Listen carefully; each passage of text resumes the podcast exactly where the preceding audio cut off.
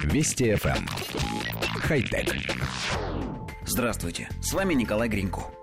На сегодняшний день существует множество различных видов беспилотных аппаратов.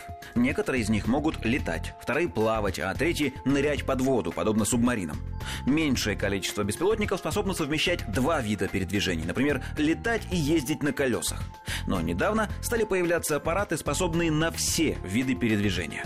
Один из них – лункоптер, созданный специалистами из университета Окленда. Аппарат летает точно таким же способом, как и любой другой квадрокоптер.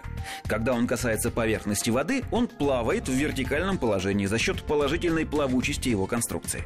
На воде он может пребывать в неподвижности, а может и перемещаться, используя свои опоры в качестве весел или же вращая роторы с определенной скоростью.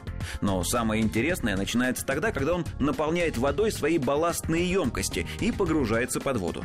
Емкости аппарата расположены таким образом, что после погружения он поворачивается в вертикальной плоскости на 90 градусов.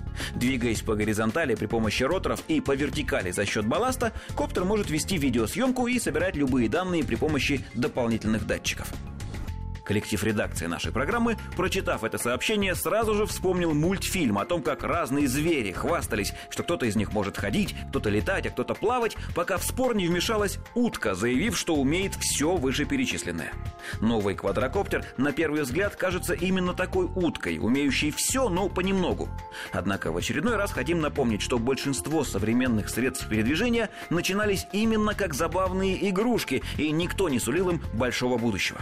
Смеем предположить, что стремительное развитие мультикоптеров рано или поздно приведет к появлению универсального транспорта, двигающегося в любой среде и по любой поверхности. А значит, когда-нибудь человечеству будут абсолютно не нужны дороги.